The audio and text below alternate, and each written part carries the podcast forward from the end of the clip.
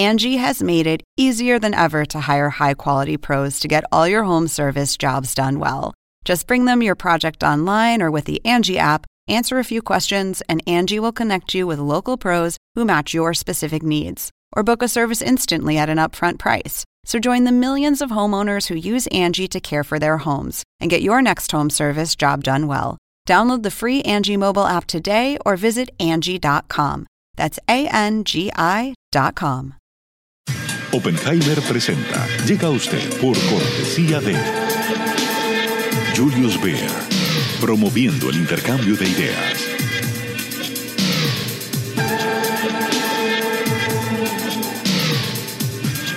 Sodimac Home Center. Sueña, lo hacemos posible. Universidad Argentina de la Empresa. Formación internacional para el mundo real. www.uad.edu.ar The Ritz-Carlton Residences Sunny Isles Beach en Miami es el único proyecto de Ritz-Carlton Residential en la playa, con 52 pisos con vista al océano, piscinas al este y al oeste, además de inigualables amenidades y servicios.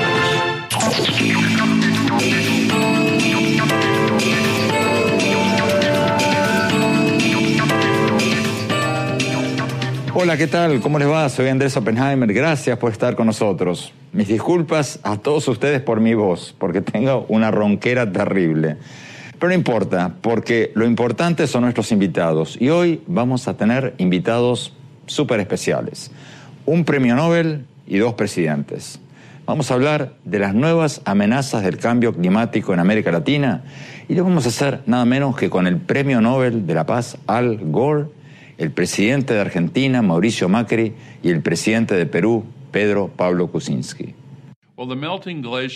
El derretimiento de los glaciares, no solo en Argentina y Chile, sino también en Perú, Bolivia, Ecuador y Colombia, es un tema global. Y aquí en el Perú, que tiene la, la más grande cadena de glaciares tropicales, lo estamos viendo. Nuestros glaciares que alimentan los ríos de la costa se han reducido en 50% en los últimos 40 años. Yo lo que puedo decir es que acá en Argentina, el daño que está haciendo el cambio climático con las tormentas de nieve, de agua, sequía, aludes, incendios, Hemos tenido 18 provincias el año pasado en emergencia agropecuaria. Eso no pasaba. Hace poco hicimos un programa sobre el cambio climático a nivel mundial, pero aprovechamos nuestras recientes entrevistas con Al Gore, con Macri, con Pedro Pablo Kuczynski para preguntarles a fondo sobre el impacto del calentamiento global específicamente en América Latina y qué países y qué ciudades de la región serán las más amenazadas por la creciente intensidad de desastres naturales como los huracanes, las inundaciones, las sequías y otros fenómenos extremos. Primero le hicimos esa pregunta a Al Gore y en las semanas siguientes aprovechamos nuestras entrevistas con los presidentes de Argentina y Perú para, después de hablar de los problemas políticos del día, hablar largo y tendido sobre este tema. Cuando estuvimos en Perú, el país todavía se estaba recuperando, recobrando de unas lluvias torrenciales que casi paralizaron la economía y causaron enormes daños a principios de este año. Y el presidente peruano me dijo algo que me impresionó enormemente. Nos dijo que el 50% de los glaciares del Perú se han derretido en los últimos 40 años. ¿Escucharon bien? en apenas 40 años, que no es nada en la historia del mundo. Y después fuimos a Argentina, donde también hablamos con el presidente Macri sobre todos estos estragos que está causando el cambio climático, específicamente en Argentina. Y nos dijo que Argentina acaba de tener 18 provincias en emergencia agropecuaria por lluvias torrenciales, sequías, incendios y otros fenómenos climáticos que según él nos dijo antes no pasaban, que son cada vez más frecuentes y cada vez más intensos. Vamos a ver lo que nos dijeron todos ellos y luego lo vamos a comentar con Patricia Espinosa, secretaria ejecutiva de Cambio Climático de las Naciones Unidas y ex canciller de México, que nos va a acompañar desde Alemania, y con Genaro Pedro Arias, analista republicano al igual que el presidente Trump, escéptico sobre el cambio climático, que nos va a acompañar desde nuestros estudios en Washington. Bueno, antes de ir a los presidentes de Perú y Argentina, recordemos lo que nos dijo Al Gore cuando le preguntamos sobre las principales amenazas del cambio climático en América Latina. Veamos. ¿Qué pueden hacer Argentina y Chile para detener el derretimiento de los glaciares? El derretimiento de los glaciares, no solo en Argentina y Chile, sino también en Perú, Bolivia, Ecuador y Colombia, es un tema global, porque la acumulación de la contaminación causada por el calentamiento global es lo que atrapa tanto calor en la atmósfera y derrite el hielo. Es por eso que tantos de los países que dependen del hielo y la nieve en las montañas para sus suministros de agua están levantando la voz y diciendo, tenemos que resolver esta crisis. Y nuestra película muestra cómo podemos solucionarlo. La gente sale de esta película con esperanza, pero con un creciente sentido de urgencia, en parte debido al tipo de problemas que enfrentan los países de América Latina. Déjeme preguntarle sobre eso. ¿Qué puede hacer la gente a nivel individual para salvar el mundo, para ponerlo de alguna manera?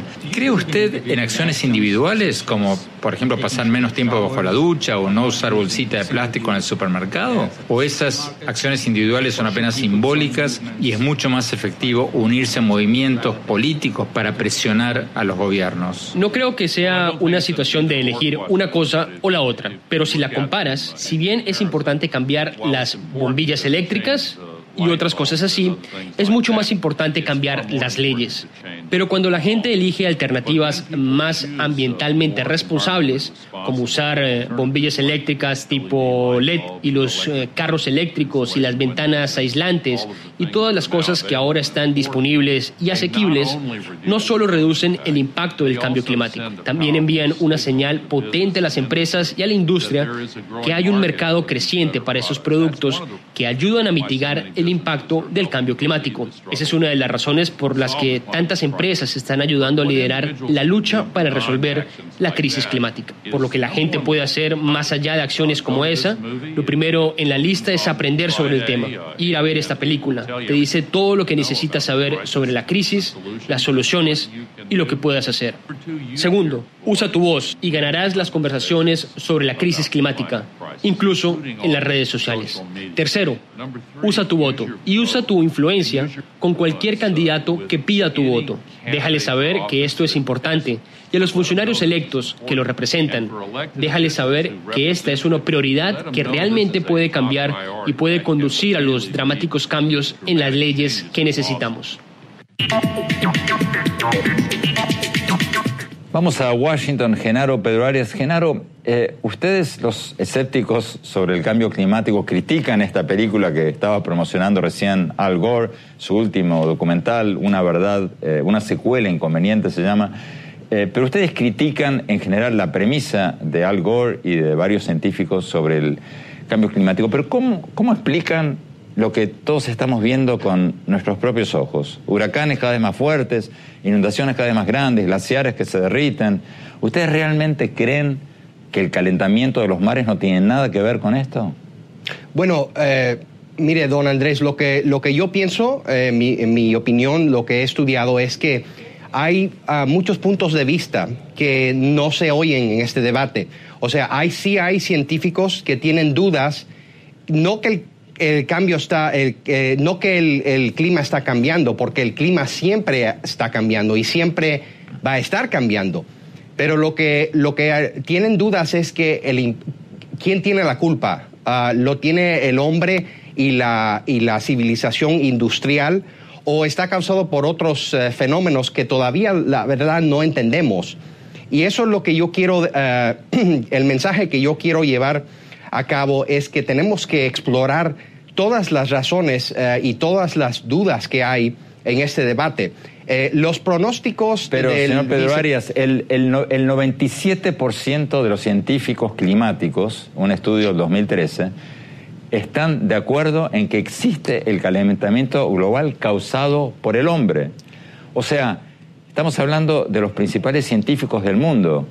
Eh, usted lo que me está diciendo es un poco lo que decía durante muchos años la industria del cigarrillo. Bueno, no está probado, hay dudas. O sea, ¿qué responde usted al hecho de que el 97% de los científicos climáticos dicen que este fenómeno se debe al hombre y el otro 3% dice que no sabe, no dice necesariamente lo opuesto? ¿Qué responde usted a eso? Eh, lo que respondo es que eh, las voces que, también tienen dudas, como el, profesor Richard Lindzen de MIT, no tienen voz porque no es, ah, no es una voz popular hoy en día. Este tema lastimosamente se ha ah, convertido en un movimiento político. Por la primera vez en la historia de la ciencia, la política ha invadido la ciencia. Y tener una voz contraria no es popular y tampoco genera dinero, eh, francamente, para estos billones de dólares que se gastan los gobiernos para hacer estudios eh, del medio ambiente y del, ah, del, eh, cambio climático. Lo que tenemos que ver es qué está causando el, fenómeno, si es un fenómeno natural como ha pasado miles de veces en la historia del mundo. Entonces, ¿por qué queremos ah, ah, hacer cambios tan drásticos. Ah, mire, yo leí, eh, tuve que leer. Tenemos que, ir un, tenemos que ir a un corte. Eh, eh, Perdón.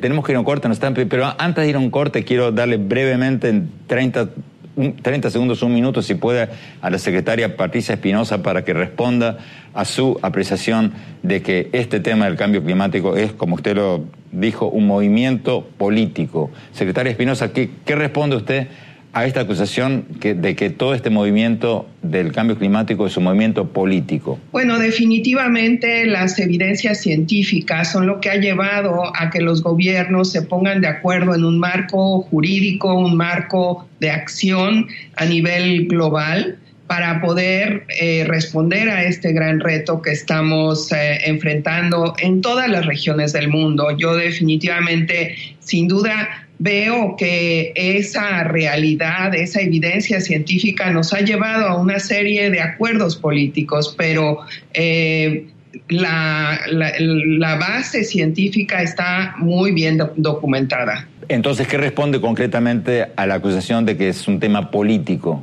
¿Quiénes son? ¿Por qué lo dicen? ¿Cómo explica usted que duden de lo que dice según este estudio, el 97% de los científicos. Creo que sí, que este tema, como otros de la agenda internacional, se convierten en parte de las agendas políticas internas en distintos países y eso por supuesto desde el punto de vista de Naciones Unidas eh, debemos de respetarlo porque eh, cada país y cada grupo político al interior de cada uno de los países tiene libertad de defender sus convicciones. Sin embargo, eh, yo sí diría que la evidencia científica es muy fuerte, está muy bien fundamentada y eso es lo que nos lleva a un acuerdo global que tiene un apoyo político prácticamente universal. Tenemos eh, solamente un par de países que no son parte del Acuerdo de, de París, los demás lo han firmado. Bueno, un par de países entre los que está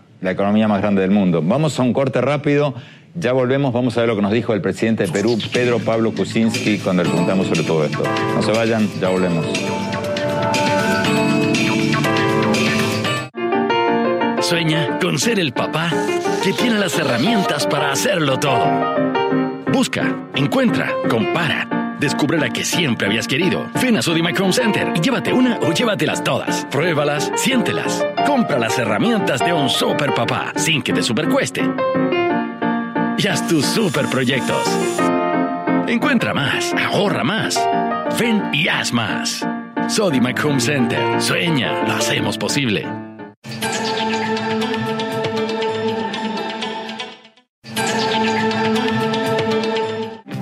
La caja creemos que disfrutar puede ser muy simple. Que lavar el auto puede ser lo más divertido del fin de semana. Que una comida al paso puede ser el mejor menú ejecutivo. Y que una salida tarde del trabajo puede convertirse en la salida con amigas. Porque sabemos que disfrutar es simple cuando tu seguro también lo es. En la caja te ofrecemos la opción más cercana y accesible. La caja, así de simple.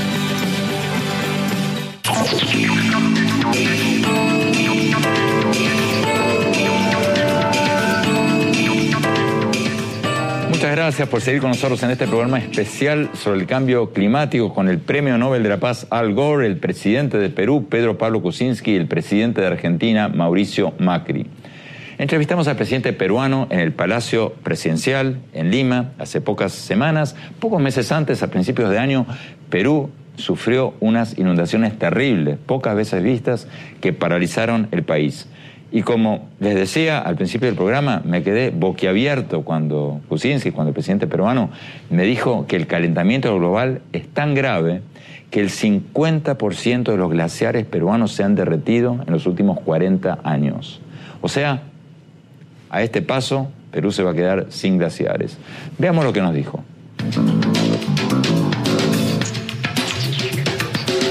Presidente Kuczynski, hace poco Perú vivió un fenómeno natural, unas inundaciones espantosas que destruyeron gran, grandes territorios. nos han costado 6 a 7 mil millones de dólares en reconstrucción. Se me adelantó mi pregunta. ¿Cuál es el impacto del calentamiento global? Ya no hablemos de este fenómeno. Porque como usted bien sabe, uno de los presidentes con los que usted habla, el presidente Trump, dice que no, el calentamiento no sé si existe, no sé si perjudica a alguien, no sé si... ¿Qué dice usted? No, yo, yo no tengo la más mínima duda de que estamos en pleno calentamiento global hace ya varias décadas. No, no hay ninguna duda, cualquiera puede ver las cifras de temperaturas, los inviernos, etc. Y aquí en el Perú, que tiene la la más grande cadena de glaciares tropicales, lo estamos viendo, nuestros glaciares que alimentan los ríos de la costa, se han reducido en 50% en los últimos 40 años. 50%. 50%, ¿no? Entonces, esto es gravísimo, es, es gravísimo. Ahora, si me preguntan... Perdón, perdón, porque esa cifra me parece increíble. Es verdad. ¿Esa cifra, de quién es? Esa cifra viene del, de los glaciologistas, eh, de la NOAA, de... O sea, es una cifra oficial. Sí, sí, sí, sí, sí, sí. sí. Y, y, entonces, ¿qué, ¿qué, qué, estamos haciendo? Yo estoy promoviendo forestación en las áreas altoandinas para atraer la lluvia y, y que los glaciares no se vayan tan rápido. Pero aquí podríamos tener un país seco, en 50 años. ¿no? Entonces, eh, a nosotros nos afecta un montón. ¿no? Felizmente, el mar, debido a la corriente de la Antártida, la corriente Humboldt, sigue frío y tenemos todavía mucha pesca. Este año ha sido un año récord de pesca. Pero el calentamiento global es un hecho que se vive en el Perú todos los días del año, ¿no? Entonces es gravísimo, por eso nosotros hemos apoyado la COP. Eh, el acuerdo de, 20, que, de París. El, exacto, que la 20 fue aquí, la de 21 en París y la 22 no sé dónde va a ser, pero estaremos presentes. ¿Qué opina usted, presidente, de la decisión del presidente Trump de salirse del acuerdo de París? Yo creo que es un error, yo creo que es un error porque si bien cambiar a autos eléctricos de repente no va a cambiar el, calentamiento global. Lo que no hay duda es que hay un calentamiento y que podemos por lo menos reducir su progreso. ¿Cuál va a ser el impacto de la salida de Estados Unidos del Acuerdo de París? Porque hay quienes dicen, el propio Al Gore nos dijo en este programa, que él es optimista. Él dice que el hecho de que estados como California, como Nueva York, como el estado de Washington, eh, hayan dicho nosotros vamos a cumplir con el Pacto de París, le guste o no le guste a Trump, eso va a hacer que cumplan ciertas metas, por ejemplo, en la eficiencia de los autos, claro. y eso va a hacer que las automotrices, por ejemplo, no fabriquen autos que gasten mucha gasolina y que no se puedan vender en California. Claro. Pero a otros me parece dicen, muy bien. Estados Unidos es un país inmenso con 50 estados que cada uno elige sus senadores, su gobernador, etcétera. Pero el contraargumento, presidente, es que sí, eso es muy lindo, pero que la salida de Estados Unidos del Acuerdo de París va a ser usada como pretexto por otros países para decir, bueno, si el país más grande, la economía más grande del mundo se sale, ¿por qué voy a hacer yo un esfuerzo por algo? Ya, por una razón. El país más grande en términos de emisiones contaminantes es China. Y en China hay muchos jóvenes, muchas ciudades donde la gente anda con máscaras y los chicos se cansaron de los días del smog y todo eso. En la misma China, en la misma India también, que es otro país eh, con, muchas eh, eh, usinas a carbón, la, la población está pidiendo que se limpie el, ambiente, ¿no? Entonces, yo creo que de ahí va a venir la resistencia. El gobierno chino en todo este episodio ha sido bien consistente y ha dicho que ellos siguen apoyando el, COP, el, el, tratado, ¿no? Finalmente, presidente, usted decía recién que Perú es un país chico pero no gritón, no van a gritar. Pero también es relativo lo que puede ser Perú por su tamaño en el tema de calentamiento atmosférico. Nosotros somos un factor minúsculo en el Pero entonces, ¿qué pueden hacer los países ante un tratado del que se salió de Estados Unidos y que nos afecta a todos? Bueno, lo que podemos hacer, Perú, Bolivia, Brasil, Colombia, Venezuela, el sur de Venezuela, que son los países amazónicos, es fortalecer el esfuerzo que se está haciendo con Noruega para preservar los bosques amazónicos y tropicales en general. Eso sería una gran contribución y estamos empeñados en eso. ¿Y eso de qué depende? Eso depende de nuestra voluntad nada más. Los noruegos, también el DEFED de del Reino Unido, la USAID, eh, han puesto plata, pero sobre todo los noruegos, ¿no? Y nos han pedido que nombremos un panel de, expertos y, vamos adelante y ellos van a desembolsar la plata. En el caso del Perú son 300, 400 millones de dólares, en el caso de Brasil es mucho más. Eh, y, eso es lo que podemos nosotros contribuir, porque cada árbol absorbe carbono. ¿Y, presidente, y eso cuándo empezaría? No, ya está empezando, está en plena marcha. El, el gobierno anterior del presidente Humala firmó los acuerdos y ahora los tenemos que implementar. Tenemos que ir a un corte. Cuando volvamos, vamos a ver lo que nos dijo el presidente de Argentina, Mauricio Macri, y después vamos a volver con la secretaria Patricia Espinosa y desde Washington, Genaro Pedro Arias. No se vayan, ya volvemos.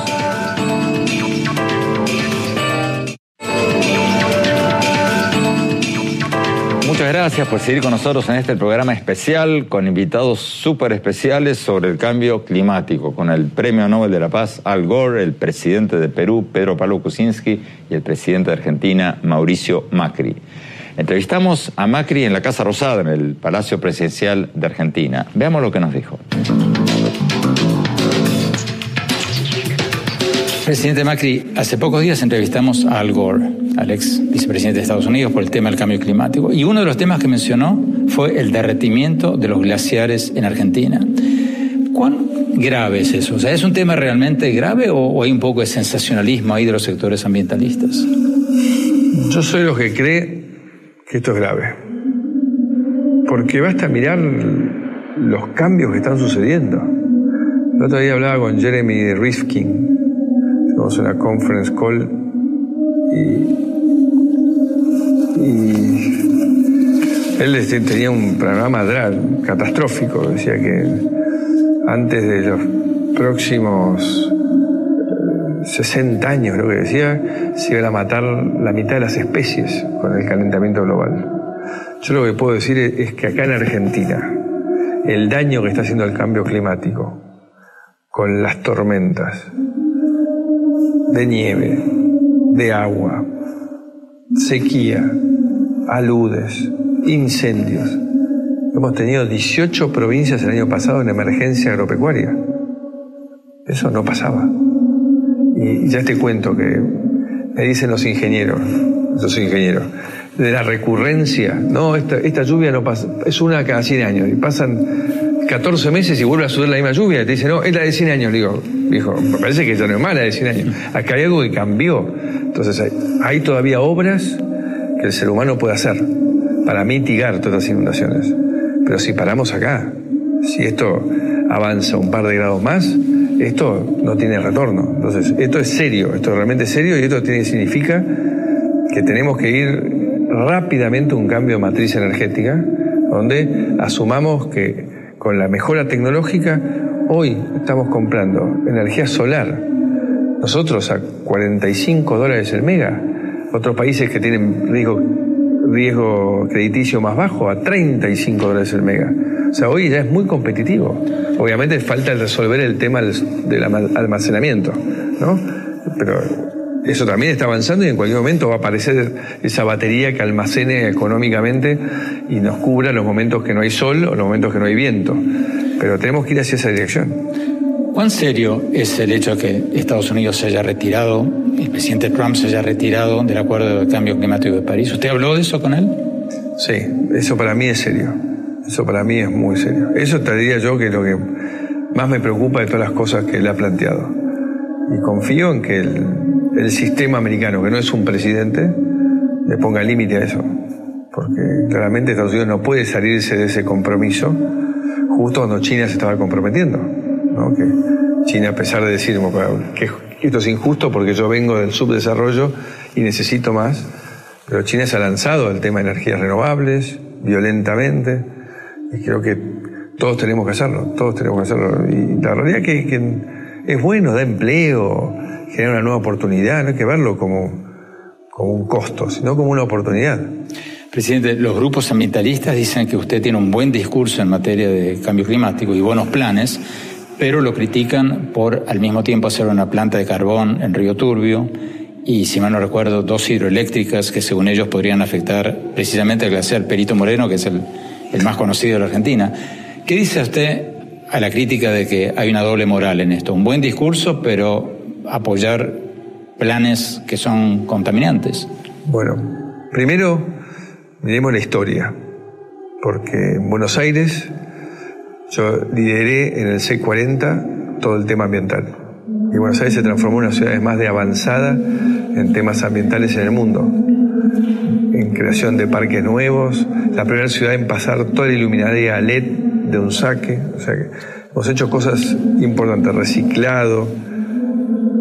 Siento que hemos, le dimos un avance a Buenos Aires en todo el sistema de transporte, también, siempre con el eje ambiental. Y ese mismo compromiso lo tengo como, como argentino. Ahora, son dos cosas que tienen que ver con la historia. Uno, una central a, carbón que yo nunca hubiese hecho, que el gobierno anterior hizo para justificar la supervivencia de, una mina y el trabajo que generaba alrededor de esa mina en vez de buscar una alternativa sustentable. Entonces la teníamos que terminar.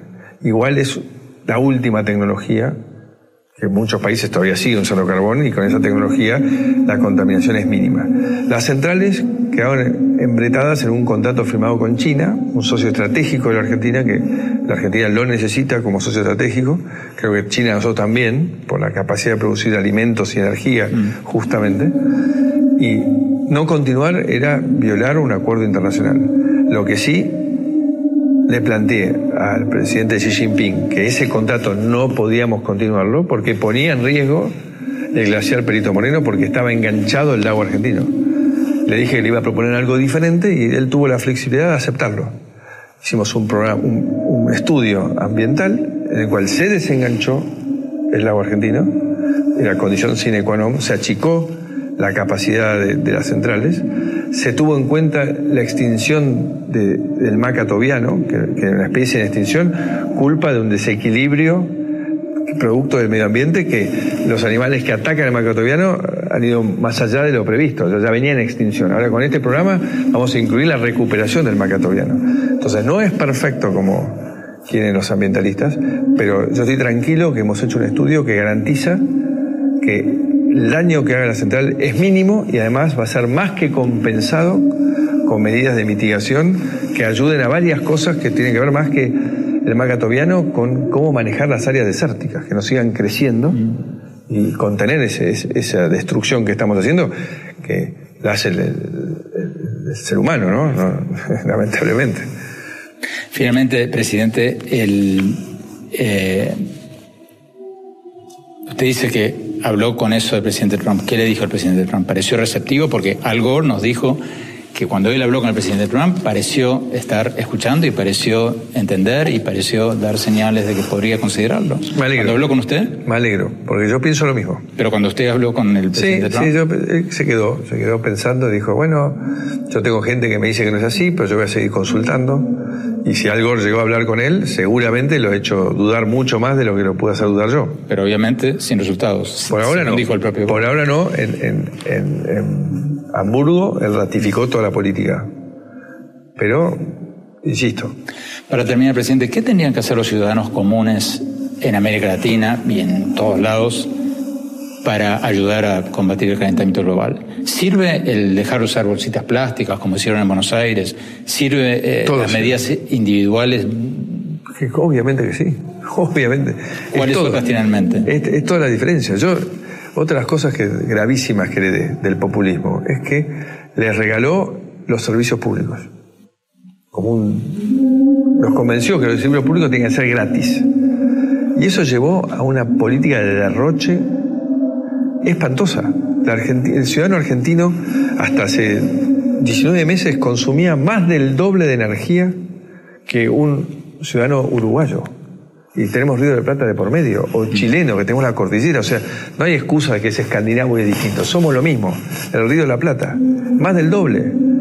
Gente que en, pleno invierno abría la ventana por el calor que tenía con la calefacción, en vez de estar abrigado como uno va a Europa, va a Estados Unidos a, los lugares fríos, y la gente está en su casa con un suéter, eh, bien vestido, con camiseta. Todos los demás países del mundo tienen un uso medido del aire acondicionado y, Bueno, los países caribeños tienen un aire acondicionado que uno entra y se congela. Bueno, también, por eso es influencia americana también.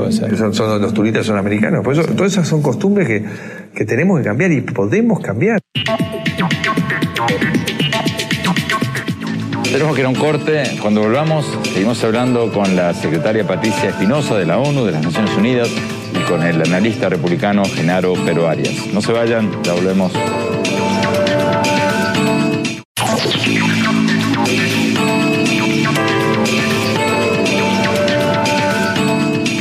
Gracias por seguir con nosotros en este programa de lujo con el Premio Nobel de la Paz Al Gore, el presidente de Perú, Pedro Pablo Kuczynski, el presidente de Argentina, Mauricio Macri.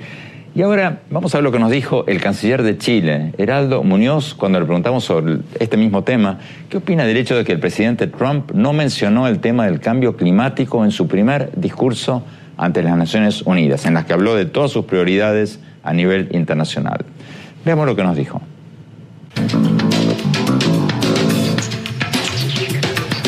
Bueno, mire, eh, más que no, lo haya mencionado, creo que eh, lo que estamos viendo en, eh, nuestra región del mundo habla por sí solo. los huracanes, lo que los desastres naturales hacen ver al mundo que hay evidencia empírica de que el cambio climático es real y eh, el que no lo haya mencionado el presidente Trump no lo hace menos cierto. Y eso lo sabemos nosotros en Chile. Y le puedo dar un dato. El 2015, los, científicos chilenos que van cada año a la Antártica em, me mencionaron que en marzo del 2015 se eh, registró la temperatura más alta de la península antártica, 17,5 grados Celsius. Tres días más tarde, en el desierto más seco del mundo, el desierto de Atacama, llovió en un día el equivalente de 14 años. Y ellos creen que no hay otra explicación que el cambio climático. De modo que la evidencia es muy clara, que no lo haya dicho el, presidente Trump es, eh, es su decisión, pero creo que la comunidad internacional tiene claro que hay que combatir este cambio climático porque nos afecta a todos por igual. Vamos a Washington. Eh, Genaro Pedro Arias. Eh, Genaro, ¿a usted le parece bien que el presidente Trump ni siquiera haya mencionado el cambio climático en su primer discurso ante las Naciones Unidas, en el que habló de todas las grandes crisis internacionales? ¿Le, parece bien?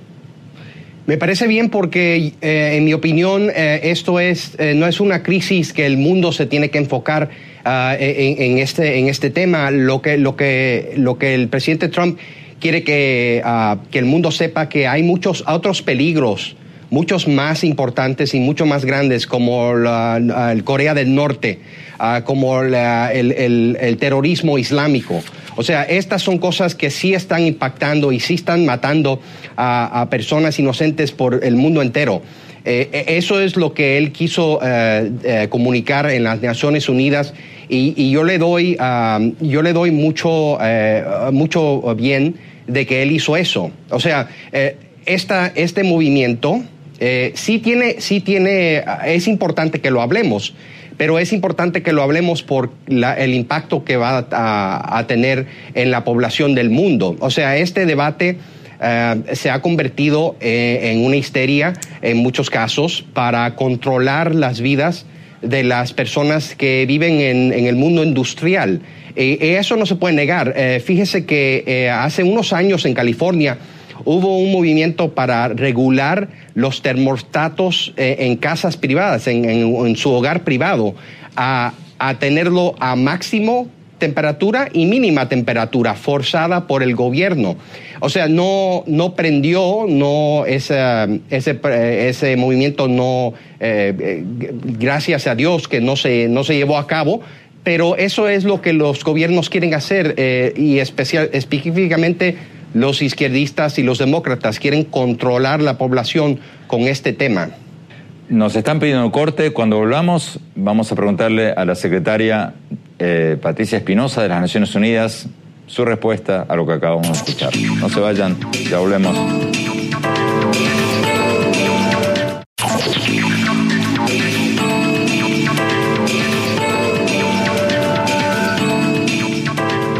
Muchas gracias por seguir con nosotros en este programa súper especial sobre el cambio climático con Al Gore, el presidente de Perú y el presidente de Argentina, el canciller de Perú. Vamos a Alemania, secretaria Espinosa, ex canciller de México, actual encargada de eh, una oficina importante sobre el cambio climático de las Naciones Unidas.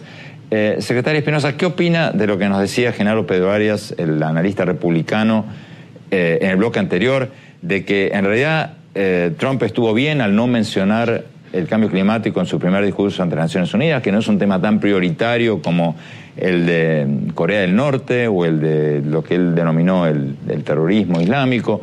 Eh, y que hay una histeria colectiva sobre este fenómeno del cambio climático. ¿Cuál es su respuesta? Con todo respeto para don Genaro, yo quisiera expresar mi desacuerdo con sus opiniones. Él señalaba que, en su opinión, el cambio climático no tiene que ver con eh, la pérdida de vidas humanas, no tiene que ver con sufrimiento. La verdad es que las evidencias son muy grandes de que es lo contrario. Basta ver los efectos de los huracanes, la pérdida de vidas humanas, la pérdida de patrimonios que en muchos casos la gente fue construyendo durante largos años, a veces generaciones, pérdida de infraestructura, pérdida de oportunidades económicas para muchísima gente.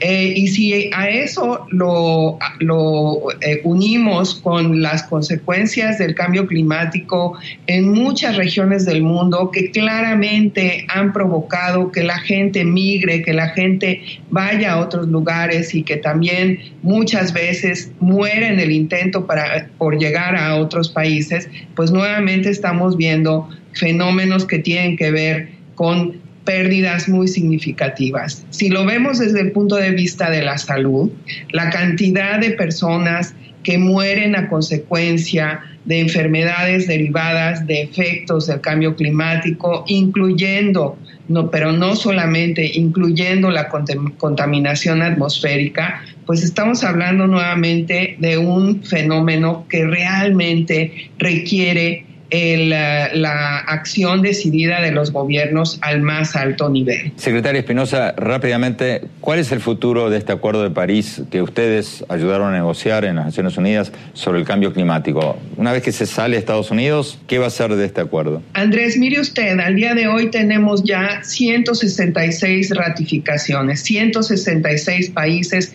han ratificado, es decir, han pasado por procesos internos muy, eh, pues muchas veces complicados para poder reafirmar su compromiso con el Acuerdo de París. Debemos de recordar también que Estados Unidos, habiendo ya firmado y habiéndose asociado completamente al Acuerdo de París, tiene la obligación de mantenerse como miembro hasta el año 2020.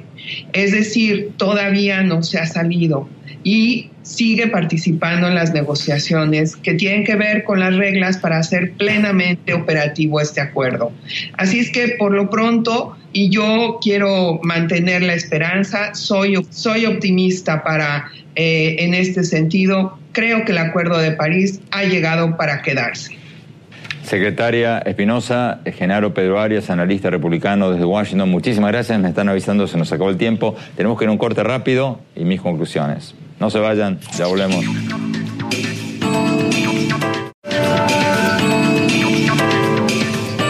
Muchas gracias por habernos acompañado y los invito a visitar nuestra página web andresopenheimer.com. Si se registran ahí van a poder recibir por email todas las semanas mis columnas del Miami Herald y nuestros últimos programas de televisión. Les recuerdo la dirección es andresopenheimer.com.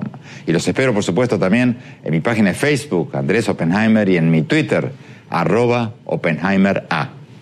Bueno, mi opinión sobre lo que hablamos hoy sobre el cambio climático con el premio Nobel Al Gore, con el presidente de Perú, Pedro Pablo Kuczynski, y con el presidente de Argentina, Mauricio Macri, un panel de lujo. Creo que no cabe duda de que la Tierra se está calentando y que eso está produciendo fenómenos climáticos cada vez más intensos, huracanes más intensos, lluvias torrenciales, inundaciones más grandes, sequías más fuertes y derretimientos glaciares cada vez más acelerados. O sea, el clima se ha vuelto loco. Y si la enorme mayoría de los científicos coinciden en que el cambio climático es producto de la contaminación ambiental producida por el hombre, bueno, que me perdone el presidente Trump, pero creo que hay que creerle a los científicos más que a quienes se han dedicado a vender propiedades inmobiliarias o a cualquier otra cosa. En cuanto al impacto del cambio climático en América Latina, creo que también tenemos mucho que aprender. Además de tomar medidas para reducir el calentamiento global, tenemos que tomar más medidas para reducir el impacto de estos desastres naturales. Porque no puede ser que los huracanes y las inundaciones maten a cientos, a miles de personas en nuestros países. No puede ser, porque en términos generales los huracanes y los terremotos no matan gente. Lo que mata a la gente en los desastres naturales es la pobreza, es la corrupción. Lo que mata es, por ejemplo, permitir que se construyan edificios que no cumplen con las regulaciones antisísmicas. Lo que mata es permitir que se soborne a inspectores para que no denuncien edificios que están en mal estado. Fíjense, en Japón, donde estuve hace unos pocos meses. Japón es uno de los países con más terremotos del mundo. Hay casi todos los años terremotos más grandes del grado 7.1 que acaba de sacudir a México. Y mientras en México hubo más de 340 muertos, en la mayoría de los terremotos de grado 7 y 8 en Japón no hay ningún muerto, o hay uno o dos, inclusive en zonas muy pobladas. En el 2003 Japón tuvo un terremoto de grado 8.3 y murió una persona.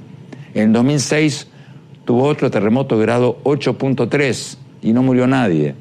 Murieron muchos en el tsunami en el 2011, pero no en los terremotos, no producto de la caída de edificios. Entonces, todos los países, incluyendo Estados Unidos, tenemos que hacer más para reducir los gases tóxicos que enviamos a la atmósfera. Y en América Latina tenemos que hacer cumplir las regulaciones contra estos desastres naturales y combatir la corrupción, para que estas tragedias dejen cada vez menos víctimas, como en Japón. Bueno, perdónenme de nuevo la ronquera. Gracias por habernos acompañado. Hasta la semana próxima.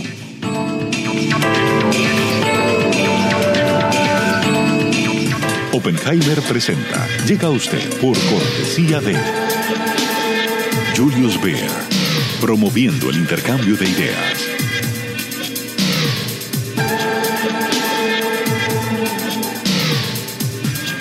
Sodimac Home Center. Sueña, lo hacemos posible. Universidad Argentina de la Empresa. Formación internacional para el mundo real. www.uad.edu.ar The Ritz-Carlton Residences Sunny Isles Beach en Miami es el único proyecto de Ritz-Carlton Residential en la playa, con 52 pisos con vista al océano, piscinas al este y al oeste, además de inigualables amenidades y servicios.